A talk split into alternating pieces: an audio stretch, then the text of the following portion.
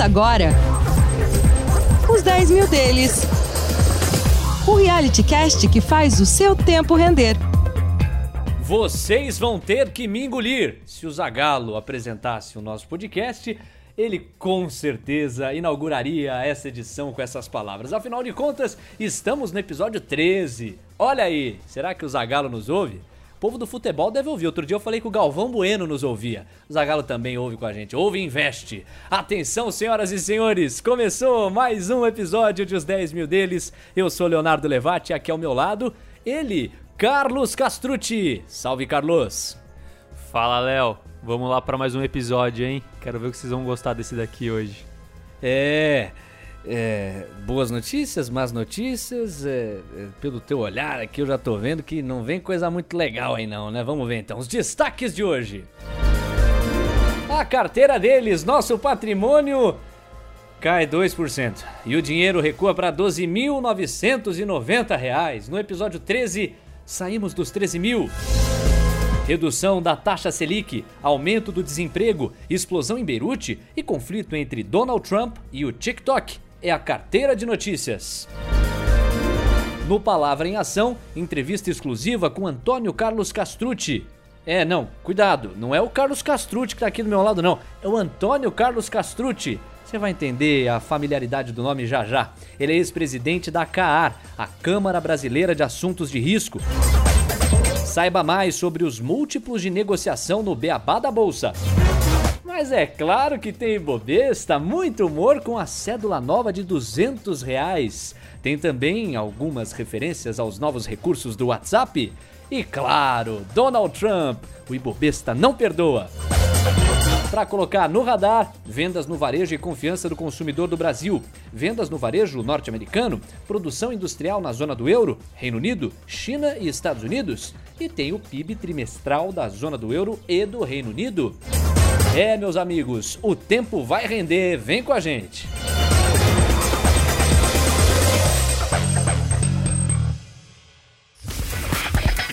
A carteira deles. 12.990 reais, um recuo de 2% e o nosso patrimônio acaba saindo da casa dos 13 mil, o Ibovespa 104.126 pontos, um recuo de 0,8% em comparação com a semana passada e o dólar que está cotado a uma média de R$ 5,34, um crescimento de 3,1%. São os números com que a gente abre a carteira deles de hoje. Carlos Castrucci traz aí o balanço da semana. É, essa foi uma semana bem volátil, tanto para a bolsa quanto para o dólar, que a gente viu uma alta expressiva. E mais uma vez o nosso patrimônio acabou performando pior do que o Ibovespa. E aí aqui vai até um diário do investidor do Carlos. É, você pode ver que nas últimas semanas o nosso patrimônio foi pior do que o Ibovespa, e isso muito por conta do desempenho dos bancos, principalmente do Bradesco, que é, assim, disparado nossa maior posição. E isso traz um teste para suas convicções, né? Todo investidor costuma ter as convicções testadas e é importante sempre você dar ouvido para esse teste, porque você tem que estar disposto a mudar de opinião desde que você tenha fundamento para que isso ocorra. E no caso de Bradesco, eu fiz esse teste e mesmo assim eu continuo convicto e cada vez mais eu vejo uma assimetria nessa tese de investimento. Assim, para você ter uma ideia, a bolsa hoje em dia está 104 mil pontos e o Bradesco, por exemplo, está negociando no mesmo preço de quando a bolsa estava 80 mil pontos, ou seja, o pessimismo com o Bradesco se mantém naquele patamar. Será que o Bradesco vai perder tanta rentabilidade a mais do que as outras empresas da bolsa, que fizeram com que ela subisse até os 104 mil pontos? Sua aposta é que não. A minha aposta é que não. E aí, trazendo algumas comparações. Primeiro, eu já falei do dividendo projetado para Bradesco no pro ano que vem, que está na casa de 11 a 12%, baseado na cotação atual. E aí, se você traz outras outras comparações, por exemplo, o valor de mercado de Bradesco hoje em dólares está em 35 bilhões de dólares. O valor de mercado da XP está em 26 bilhões de dólares, ou seja, a XP já vale 70% do Bradesco enquanto o Bradesco lucra mais de 20 vezes mais do que a XP. Será que tá certo isso? Então, eu fiz vários testes que só confirmam a minha tese de que o Bradesco tá barato e que eu devo continuar investindo nele. É, você está apostando numa distorção que, a julgar pela descrição do teu raciocínio, de fato existe e não é pequena. E é interessante isso, né? As evidências que acabam se mostrando acabam testando as suas convicções. Você teve que revisitar a sua tese, testar os pilares que deixam essa tese de pé, o que te apenas deixa com mais convicção ainda para se manter à medida que você revisitou toda a maneira como o raciocínio estava estruturado. Carlos, aproveita e conta pra gente, dentro da nossa carteira, o Bradesco compõe quantos por cento dela? O Bradesco corresponde a 20% da carteira deles é basicamente a maior empresa que a gente tem em participação na carteira. É, é na verdade, assim, é disparado, porque por uma empresa representar 20% do nosso patrimônio, primeiro tem que ser uma empresa grande. Segundo, tem que ser uma empresa sólida. E terceiro, a minha convicção na tese tem que estar tá muito grande. Por isso, assim, é muito difícil uma empresa representar 20% da nossa carteira. Da semana passada para essa, a empresa que mais cresceu na carteira foi a Cielo, crescimento de 15,7%. O Carlos já se aprofundou na tese da Cielo. Por que esse crescimento? Bom, primeiro a Cielo, ela representa atualmente 4% da nossa carteira, né? E o crescimento veio principalmente depois das declarações do presidente do Banco do Brasil de que eles o Banco do Brasil em conjunto com o Bradesco estão buscando a melhor solução para meios de pagamento que é a Cielo. É, os acionistas da Cielo principais são o Banco do Brasil e Bradesco. E com isso começou uma especulação sobre um possível evento societário na Cielo. Por isso ela subiu esses mais de 15% essa semana. E a gente também repara que a empresa que menos cresceu, é, decresceu na verdade, e não decresceu pouco não. A Cogna acabou recuando em 23,2% é uma novidade. Vamos entender por que, que a Cogna está dentro da nossa carteira. Quantos por cento da carteira estão com essa empresa? Cogna é a nossa menor posição e uma das mais novas. Ela representa atualmente só 2% da nossa carteira. E é uma empresa que tem que tomar até um pouco de cuidado para para comentar sobre, porque tem torcida organizada dos dois lados, então é tipo comentar sobre futebol aqui. Mas vamos lá, vou me aventurar nessa jornada. Divide opiniões, então, essa empresa. Fala aí da sua tese. Primeiro eu vou explicar um pouco do que é a Cogna, né? A Cogna, para quem não conhece esse nome, é a antiga Croton, cuja história começou há mais de 50 anos, atuando apenas no ensino básico. Hoje em dia, já é um dos maiores grupos de educação, tanto no Brasil quanto no mundo, e atua tanto com o ensino básico quanto com o ensino superior, que é o principal negócio atualmente, e nas modalidades presencial e de ensino à distância. Como é que o grupo é dividido? No ano passado, o grupo fez uma divisão em quatro empresas, que são elas. A Cogna é uma holding, só para complementar aqui. E embaixo dela a gente tem a Croton, que é a empresa de ensino superior presencial e à distância. É a empresa de faculdades da Cogna. Depois a gente tem a Saber, que é uma empresa de ensino básico presencial e à distância, é, escolas de ensino fundamental, médio e assim vai. E depois a gente tem a Platos, que é como se fosse uma empresa que oferece solução de educação para outras instituições de ensino superior e a Vasta, que faz a mesma coisa, só que no ensino básico. Então são quatro empresas: Croton, Saber, Platos e Vasta. Toda essa grandeza sugere que a empresa tem bastante gente dentro dela, não? É, para você ter uma ideia da dimensão dessa empresa, mais ou menos 1% da população brasileira inteira está de alguma forma vinculada ao sistema de ensino da Cogna, ou seja, mais de 2 milhões de pessoas. Ô, louco. E falando do mercado de educação? Falando um pouco do mercado de educação, o que acontece? Desde o início dos anos 2000 até meados de 2015, houve um forte crescimento do mercado de ensino superior e uma consolidação de alguns grandes grupos educacionais que se tornaram gigantes. E isso foi impulsionado principalmente pelo programa FIES, que é aquele programa de financiamento ao estudante de ensino superior. Mas é, a gente lembra daquela crise que veio em 2015. Isso deve ter afetado um pouco. É, o que aconteceu com a crise de 2015, esse programa que tinha subsídios do governo não conseguiu ser sustentado no mesmo nível. E por conta disso, as instituições de ensino superior precisaram de alguma forma rever seus modelos de negócio para conseguir retomar o ritmo de crescimento que a gente viu nesse período de 2000 até 2015. E você diria que é nesse momento que a gente está hoje? É, a gente está nesse momento hoje. E de uma forma geral, os caminhos para crescer encontrados pelos grandes grupos como a Cogna são principalmente a consolidação do mercado, ou seja, comprar concorrentes, e a utilização de tecnologia voltada para a educação. Com isso, então responda por que você investiu em Cogna.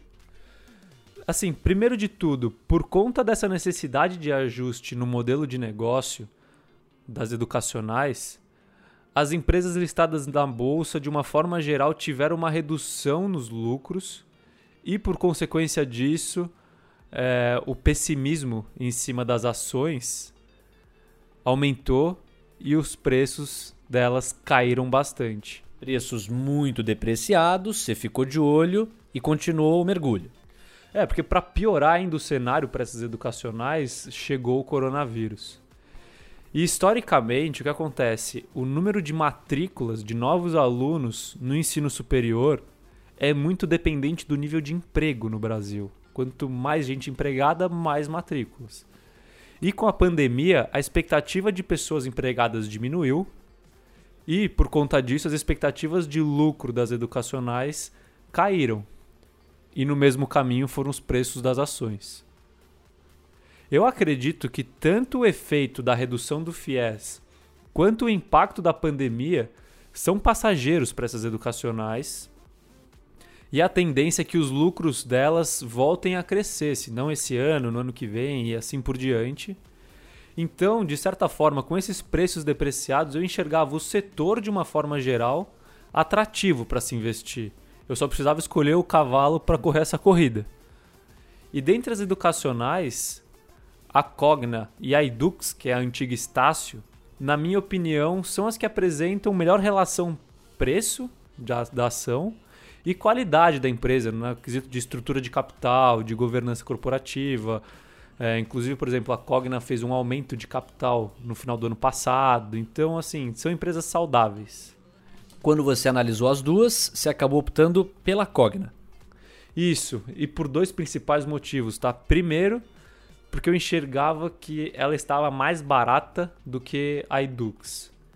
E segundo, que eu acho que é o maior diferencial, é por acreditar que a Cogna, além de possuir as vias de crescimento padrões nos segmentos de ensino superior e básico, que são a Croton e a Saber, tem a possibilidade de adicionar um enorme valor para a empresa no longo prazo em algo novo e que ainda é bastante difícil de estimar, que é o fornecimento de soluções de ensino à distância para outras instituições de ensino através da Platos e da Vasta. E a pandemia descortinou a importância de se pensar o ensino à distância. Daí, quanto que é relevante essa bola.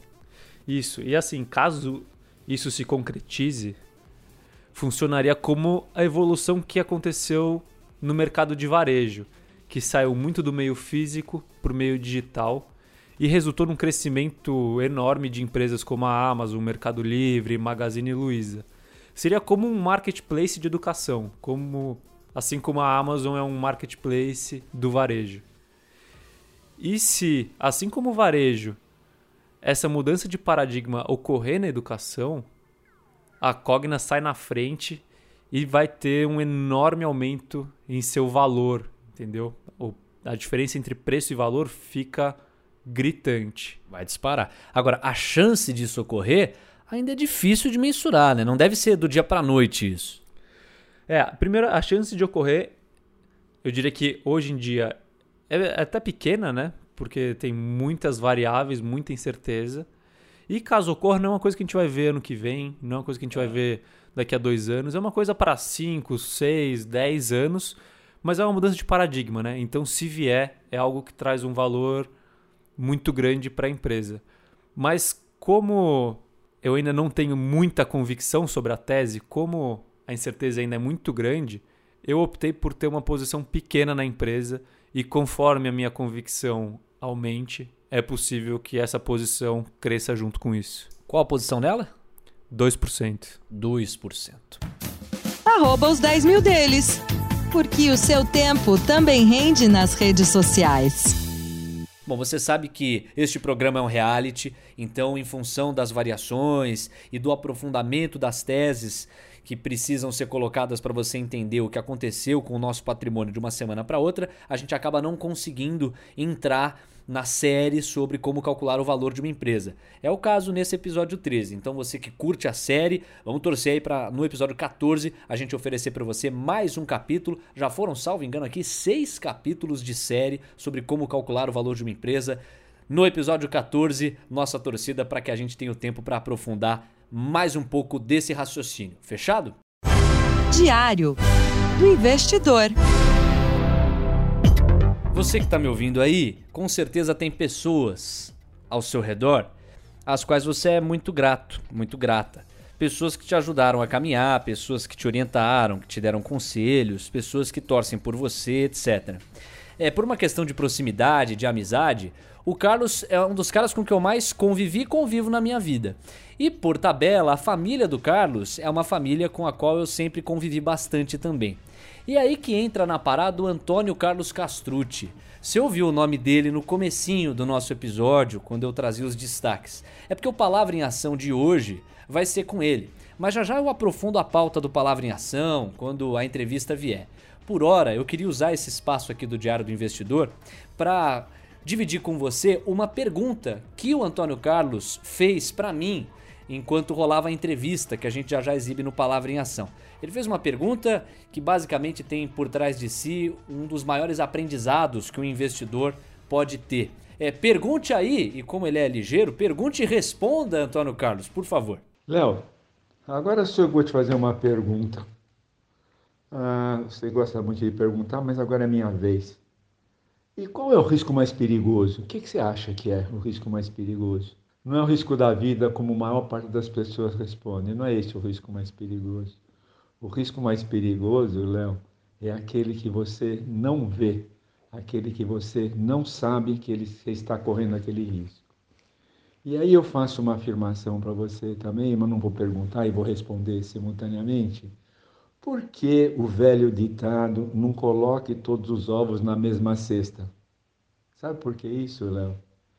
Porque como você não conhece exatamente o risco, tá certo? É melhor você colocar um ovo em cada cesta separada, de maneira que todas não caiam simultaneamente.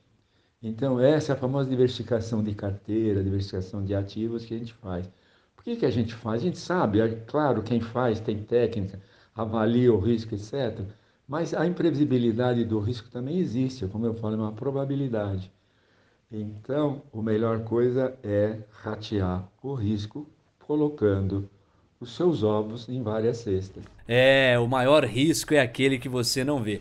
Você sabe, Antônio, que se você tivesse me perguntado, eu teria acertado, porque quem me contou essa foi o Carlos Castrucci. Não sei se você conhece. É claro que conhece, é o filho dele.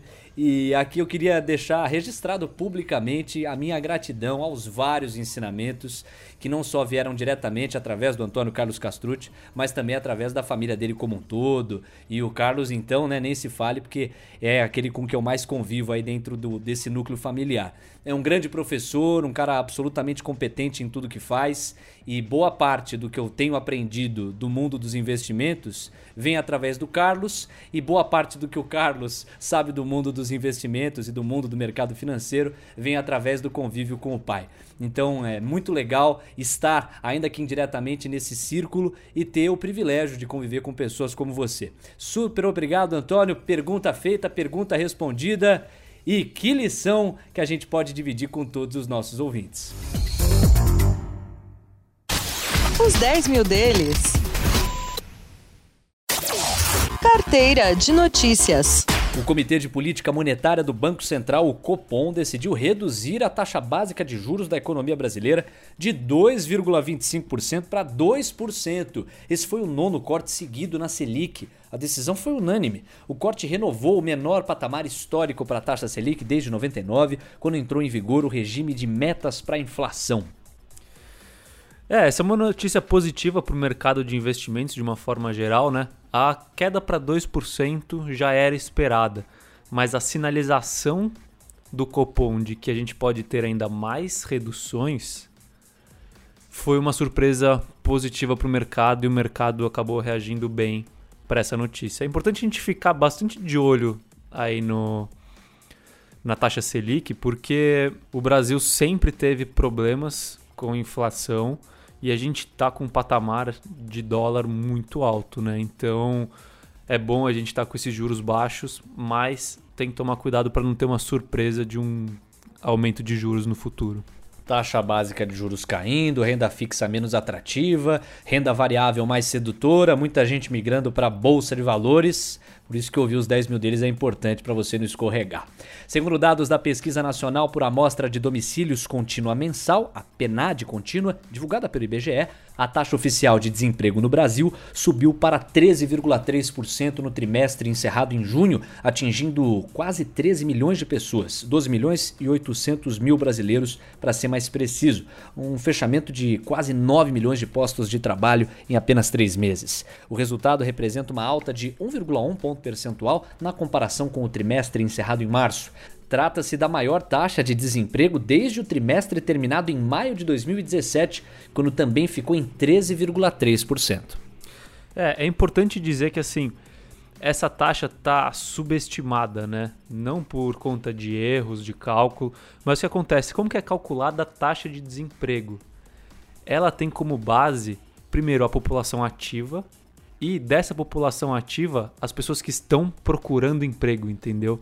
E o que acontece? Durante a pandemia, menos pessoas economicamente ativas, ou seja, que poderiam estar trabalhando, estão procurando emprego. Então, essa taxa de desemprego acaba ficando subestimada, porque na hora que essas pessoas começarem a procurar emprego e o emprego não estiver lá, a taxa sobe sem que você tenha destruição de vagas. Uma explosão na região portuária de Beirute deixou mais de 130 mortos e cerca de 5 mil feridos, segundo a contagem oficial do governo do Líbano e da Cruz Vermelha. A suspeita é que a explosão tenha partido de um armazém que guardava nitrato de amônio, um tipo de fertilizante. O Líbano, que já enfrentava uma grave crise econômica, vai precisar de apoio internacional. É, essa notícia é uma fatalidade, né? A gente teve perda de vidas, além de tudo isso, traz um impacto maior ainda para a economia do Líbano, que já está fragilizada porque você perde o porto, né, que é onde tem as trocas, o comércio exterior. E assim, no mercado o que a gente viu foi uma reação nos preços do petróleo, porque a gente tinha navios tanques de petróleo lá atracados no porto do Líbano. Então a gente teve estoque de petróleo destruído e por conta disso um aumento nos preços, né? Redução de oferta traz aumento nos preços do petróleo. O presidente dos Estados Unidos, Donald Trump, diz que não se opõe à aquisição do TikTok pela Microsoft e que proibirá o serviço nos Estados Unidos no dia 15 de setembro se não houver acordo de venda até a data. Anteriormente, Trump disse que planejava banir as operações do aplicativo de vídeo de propriedade chinesa nos Estados Unidos depois de negar uma possível venda do TikTok à Microsoft. Para o presidente americano, a plataforma pode ser uma ferramenta de inteligência chinesa. É, esse é mais um capítulo da nova Guerra Fria, né? Entre Estados Unidos e China. Então sempre vai existir um pretexto para aumentar a temperatura dessa disputa. E a bola da vez foi a TikTok, que talvez seja adquirida pela Microsoft. Vamos ver, de uma forma geral, o mercado reage mal porque só mostra que o conflito continua, né? Mas o mercado já está ficando habituado a isso enquanto o Donald Trump estiver na presidência, pelo menos, já é um assunto rotineiro. Pois é, recorrente.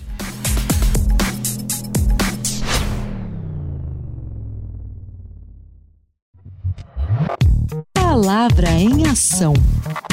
Quando se pensa em investimentos, na cabeça de muitas pessoas vem uma palavra: risco.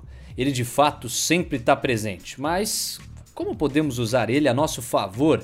O repórter Caio Melo conversou com Antônio Carlos Castrucci para saber mais sobre o assunto. Você conhece o entrevistado ou não, não sabe quem é? Esse eu conheço há 26 anos. Agora, assim, o que eu posso falar, ó, toda vez que eu discordo dele, por mais bravo que eu possa ficar, depois eu penso bastante e acabo indo na dele porque contra ele, pelo menos, eu tô sempre errado. Então, ouçam que vale a pena ouvir o que ele tem para falar. Vamos lá, chega mais, Caio. Os 10 mil deles. Bom, Léo, eu comecei perguntando a definição de risco. Risco é a possibilidade de você, numa determinada ação, ter um imprevisto gravoso. Ou seja, por exemplo, estou atravessando a rua, uma ação, sou atropelado, um imprevisto gravoso. Então, esse seria o conceito de risco. Sobre os principais componentes do risco, Antônio Carlos destacou dois tipos. A primeira parte do risco é a possibilidade dele acontecer, ou se eu falar um pouquinho mais técnico, a probabilidade dele ocorrer. E a segunda parte do risco é a gravidade do que acontecer. Então, ou seja, qual a probabilidade de eu atravessar a rua e ser atropelado? É muito baixa. E se eu for atropelado, qual é a, a, a incidência, qual é a gravidade? Pode ser muito grave, pode ser até a morte. Então, a gente, quando analisar risco, tem que separar essas duas coisas: possibilidade, numa linguagem mais técnica, probabilidade, e intensidade ou gravidade. Ele também respondeu qual autor melhor trabalhava essa temática. Peter Drucker. Um autor, eh, já tem umas certas décadas aí, foi um autor muito, muito considerado, muito lido. E ele fala assim do risco, uh, falou duas coisas do risco.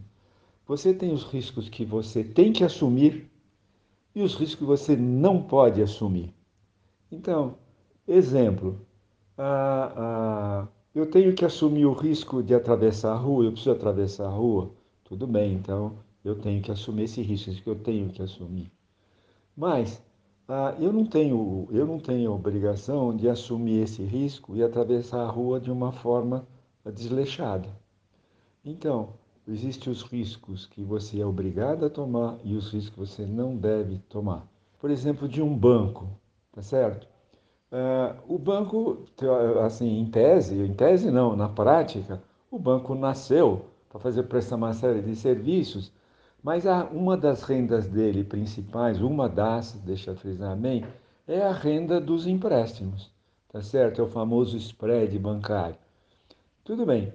Então, o, o banco, risco de crédito é um risco que o banco deve assumir. Claro, nós vamos ver um pouquinho mais para frente, tem que mitigar o risco.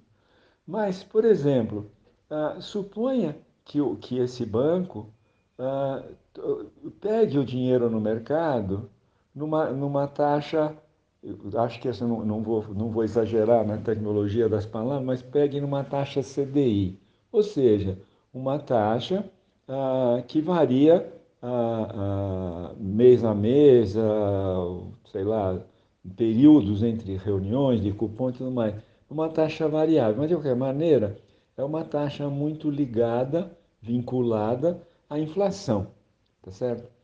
Agora, e do, do outro lado então, o banco toma o dinheiro nessa condição, ele toma o dinheiro em CDI. Mas acontece que ele gosta mesmo de financiar, a especialidade dele é financiar veículo, compra de veículo a prazo. Então, ninguém, o mercado em si, não compra veículo a prazo se não for uma, uma, uma prestação fixa, tá certo? Não interessa quanto é de juro que está embutido, mas você não vende um, um, carro financiado e fala assim, olha, a sua prestação é 200 reais mais o CDI. Então, o mercado em si obriga o, o banco a, de um lado, tomar dinheiro, to, tomar dinheiro ou tomar dinheiro emprestado para ele banco numa taxa de CDI e emprestar numa taxa de juro pré-fixado quando tem uma prestação constante.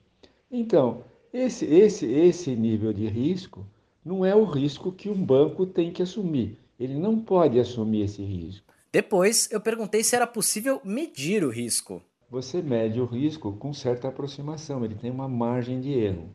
Medir o risco certinho é impossível, mas você tem modelos matemáticos para poder estimar qual é a probabilidade de erro e, se dado o erro, qual a sinistralidade que você vai absorver.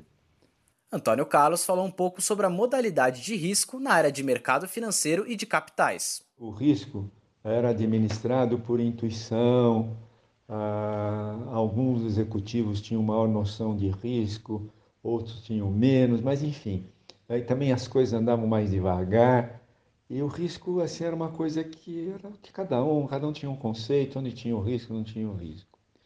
Já a partir da, da década de 90, fins de 90, com uma série de problemas bancários que ocorreram, aí o, o mercado começou a, a conceituar e, e, e estabelecer as modalidades de risco. Então, eu diria que as modalidades de risco principais ah, na área de mercado financeiro de capitais são, primeiro deles que eu já falei, é do risco de crédito, o segundo, que é o risco de mercado, eu vou falar um pouquinho mais. O risco de mercado é aquele que eu mencionei, ah, de uma pessoa ah, tomar dinheiro numa determinada taxa e emprestar numa outra modalidade de taxa, aquele exemplo que eu dei, isso é risco de mercado. Mas na verdade o risco de mercado é o seguinte: é o risco de você ter uma variação de preço no ativo que você tem. Ou seja, eu comprei uma ação do Banco do Brasil, tá certo? Uh, sei lá, paguei 30 reais por ação e de repente o Banco do Brasil tem um prejuízo enorme ou há uma qualquer coisa e o Banco do Brasil passa a custar, a valer 10 reais na bolsa. Então esse é o risco de mercado. Esse risco de mercado se aplica também ao produtor, ao, ao, ao importador, ao exportador, somente nos, nas commodities. O outro risco importante de falar é o risco operacional. O risco operacional é assim aquele risco a possibilidade de ocorrer uma, uma perda, uma, um, um evento adverso, ah, por erro de falha humana, por erro de imprevisibilidade, por erro de, de, de até de uma, de uma ação dolosa. Então, por exemplo, o risco de você, de um banco, ter um, ter um, um cheque fraudado e pagar é um risco operacional. Ah, e o, o, quarto risco, tem vários outros, mas o quarto risco que vale a pena citar é o risco de liquidez. O que quer dizer risco de liquidez? É aquele risco que, no dia do vencimento de, uma, de, um, de um ativo, ou no dia que você resolve se desfazer daquele ativo, o mercado não absorver. Por exemplo, vou voltar ao Banco do Brasil, eu comprei uma, uma quantidade razoável de ações do Banco do Brasil, ah, como uma reserva, sabendo que eu qualquer dia que precisasse do dinheiro, ah, eu iria vender ações do Banco do Brasil. Na hora que for vender, não tem, não tem comprador, a bolsa não, não se movimenta, tá certo? Então, esse seria o risco de liquidez. Eu acho que um último risco que eu vou citar só passando, mas é o risco de qualquer atividade, é o risco jurídico, é o risco do, do, do contrato, o risco da lei, enfim, esse é um outro risco é, que a gente leva muito em consideração na gestão de um negócio. Por fim, eu quis saber sobre a função do Banco Central perante o risco. Basicamente, o Banco Central e, e outras entidades governamentais ou, ou, autarquias ligadas à área do mercado de capitais, tipo CVM, Banco Central, a SUSEP, de certa forma, a, a, eles, a, a função principal deles tem outras principais, mas uma, uma das ações principais é exatamente manter a rigidez do mercado, dizer, que o mercado ah, se comporte de maneira sem grandes, ah, sem grandes prejuízos a ninguém, ah, sem distorções, ah, com transparência e tudo mais. E nesse sentido, então, o Banco Central tem uma série, mas uma série enorme de, de, de, de normas que a gente chama de normas prudenciais, exatamente a que o, que o banco inicialmente não assume um risco muito alto. Eu vou dar um exemplo. O Banco Central ah, estabelece qual é o valor máximo do empréstimo que você pode conceder para um determinado cliente.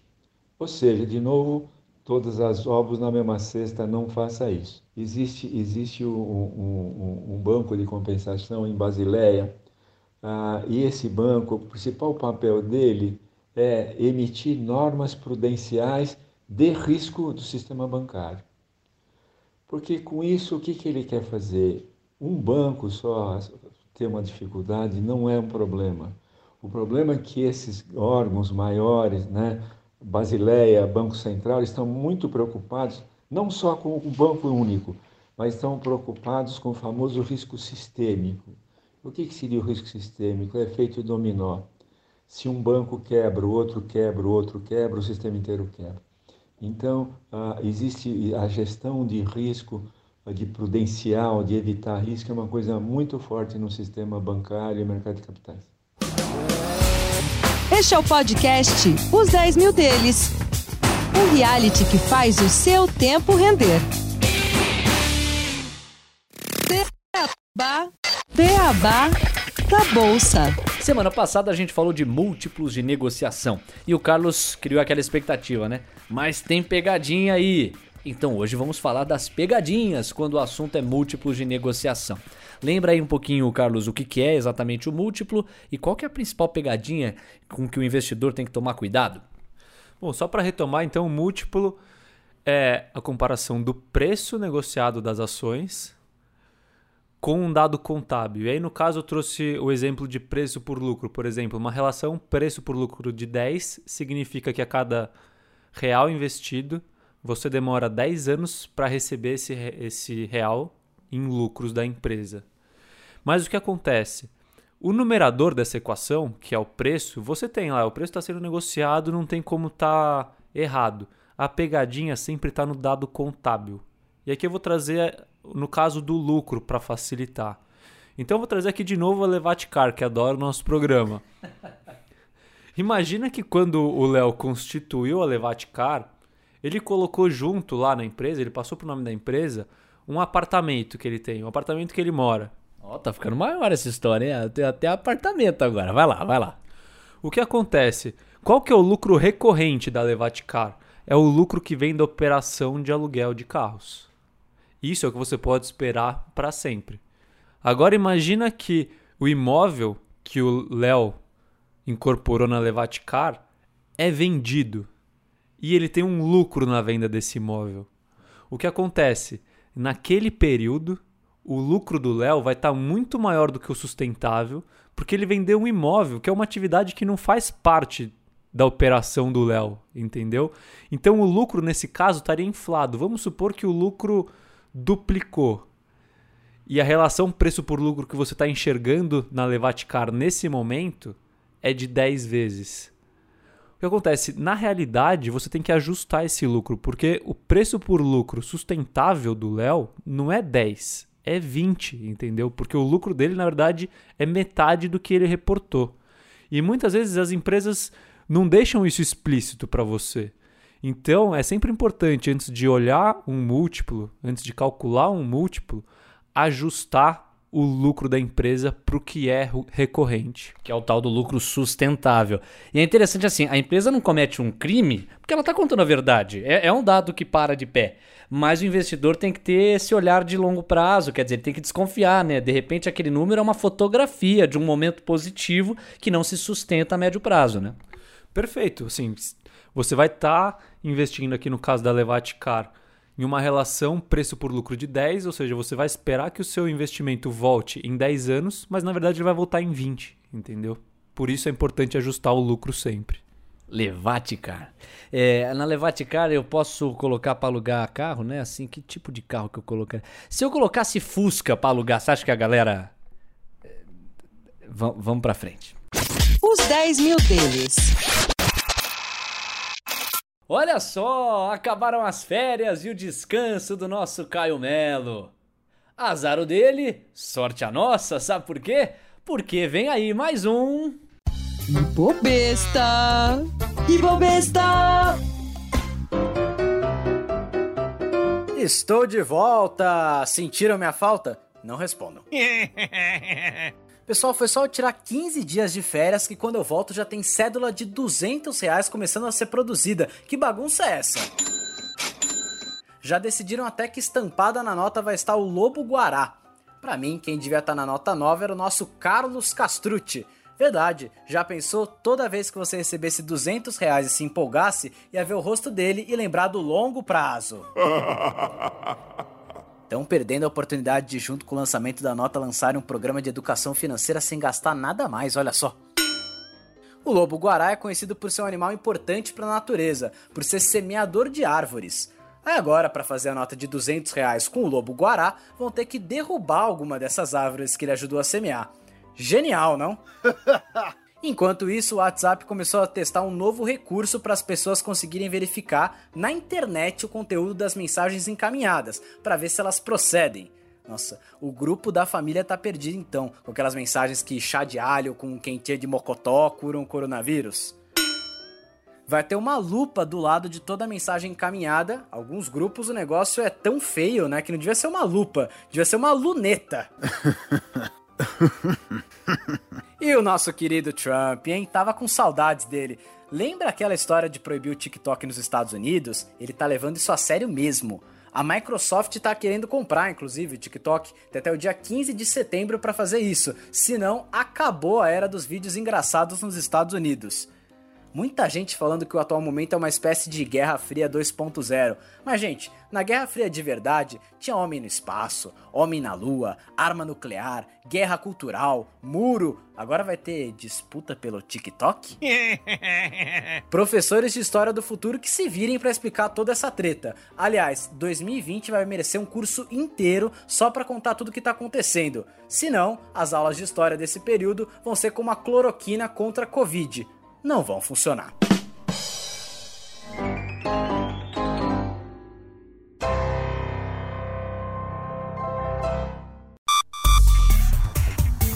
No radar. No radar.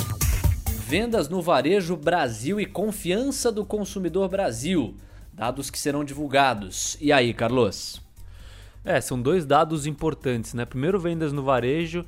De novo, é importante ver qual é a tendência. Será que foi melhor em julho do que em junho, se foi é um bom sinal, é um sinal de retomada da economia.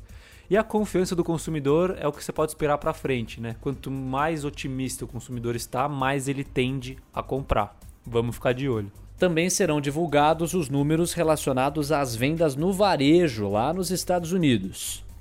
É, esse também é outro dado que a gente precisa ficar de olho, né? Principalmente porque lá a gente teve primeiro o relaxamento do isolamento e aí em alguns loca locais a gente teve de novo uma restrição maior. Então vamos ver se isso impactou as vendas, ou seja, se impactou a economia ou não. PIB trimestral da zona do euro e do Reino Unido. Sempre importante ficar de olho, né? A zona do euro é um grande polo mundial. Reino Unido não é diferente. E isso vai refletir como que a pandemia impactou essas duas zonas durante o segundo trimestre, que foi o trimestre mais impactado pela pandemia até agora. E por falar em zona do euro e do Reino Unido, vai rolar a divulgação da produção industrial dessas áreas. E, para além delas, também no caso da China e dos Estados Unidos. Produção industrial, um termômetro e tanto, né, Carlos? É, aí você vem do lado da indústria, né? A gente estava falando de varejo antes, que é o consumo na ponta final. Mas para ter consumo precisa ter produção. Então será que a produção está subindo? Isso pode indicar que a retomada da economia. Aí a gente está falando praticamente do mundo inteiro, né? Pode ser melhor ou pior do que o que a gente espera. Essa dica vale ouro. Ó, oh, eu tô na pegada da última dica do nosso podcast aqui. O Carlos recomendou a série Billions. Vamos continuar na maratona? Pipoca na sua frente aí para você emendar um filme que, pô, eu curto demais, A Procura da Felicidade. É com o monstro sagrado Will Smith e dentro do enredo do filme, ele é um pai de família que tenta um empreendimento vendendo é, máquinas ali para um fim específico, mas o negócio dele trava de um jeito e os boletos continuam chegando, a vida financeira dele é completamente abalada, em paralelo problemas na vida pessoal, desentendimentos com a esposa e uma criança no meio disso tudo, o filho dele, do personagem, que inclusive chama Chris, crescendo, uma criança pequena ali. Bom, como é que ele consegue manejar tudo isso? É, o mercado financeiro vai surgir na vida dele. Mas o mais interessante assim do filme é você se ater à perseverança, à luta, à disciplina e realmente a paixão que ele tem pelo filho, que era o grande combustível para que ele continuasse lutando em busca aí de oportunidades profissionais melhores. A Procura da Felicidade é um filme tanto, não perca, tá dada a dica.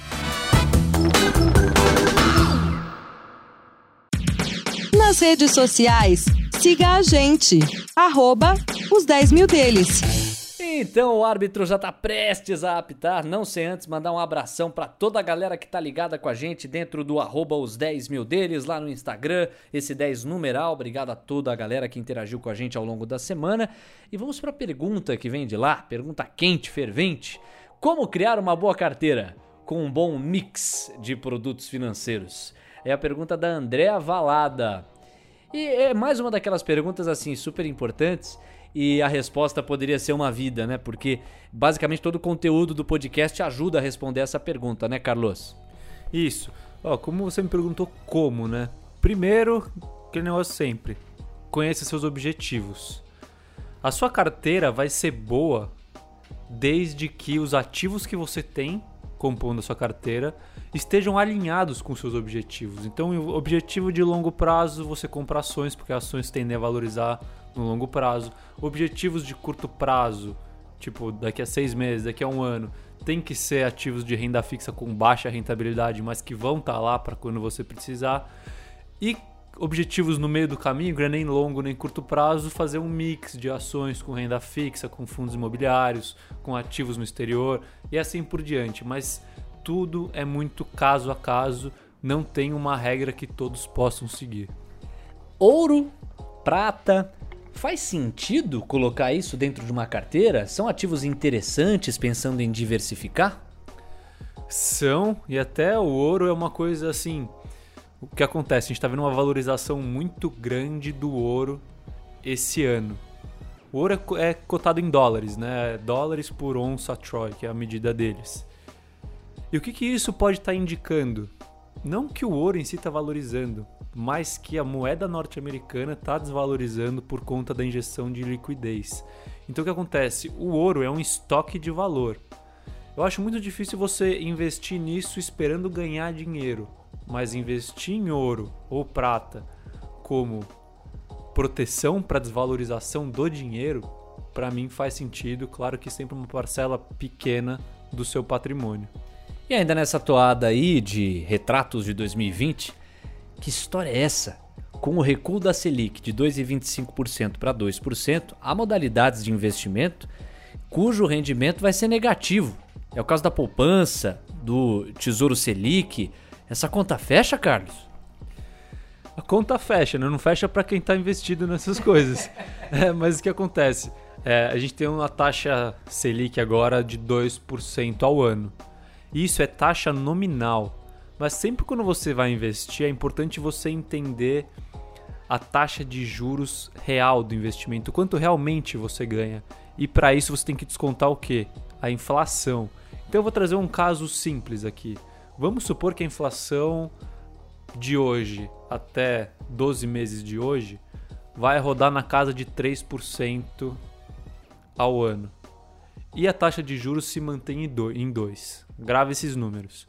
Agora imagina que você tem 100 reais e você quer comprar uma camiseta que hoje custa 100 reais. O que acontece? Hoje você consegue comprar essa camiseta. Agora, vamos por você falar, não, vou esperar um ano e vou deixar o meu dinheiro aplicado na taxa Selic.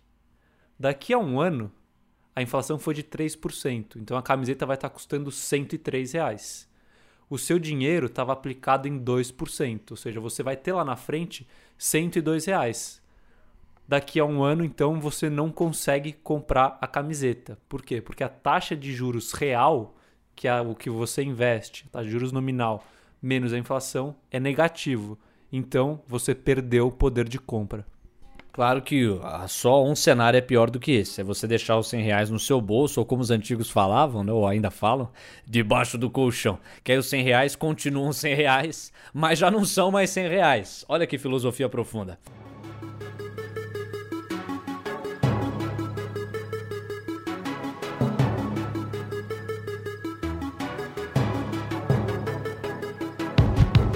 Agradecendo a sua audiência e o carinho da sua companhia, estamos fechando mais um episódio. Você nos ouve pelo Pocket Casts, Spotify, WeCast, Castbox, Player FM, Podbean, Deezer, Stitcher, TuneIn, Overcast, Podcast Addict, Podcast Republic e também o YouTube. Opções não faltam. Nas redes sociais, Instagram e Facebook, arroba os 10 mil deles. A apresentação deste programa, Leonardo Levati. Edição também, os comentários do nosso glorioso Carlos Castrucci, a produção do Serelepe Caio Melo e as mídias mídias digitais e identidade visual do projeto com o super Matheus Fernandes, o Matolino.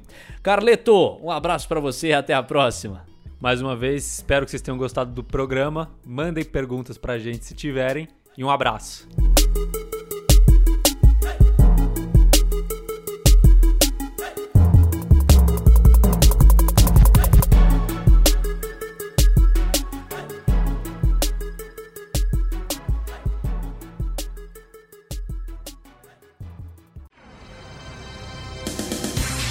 Que vem tem mais, uns 10 mil deles.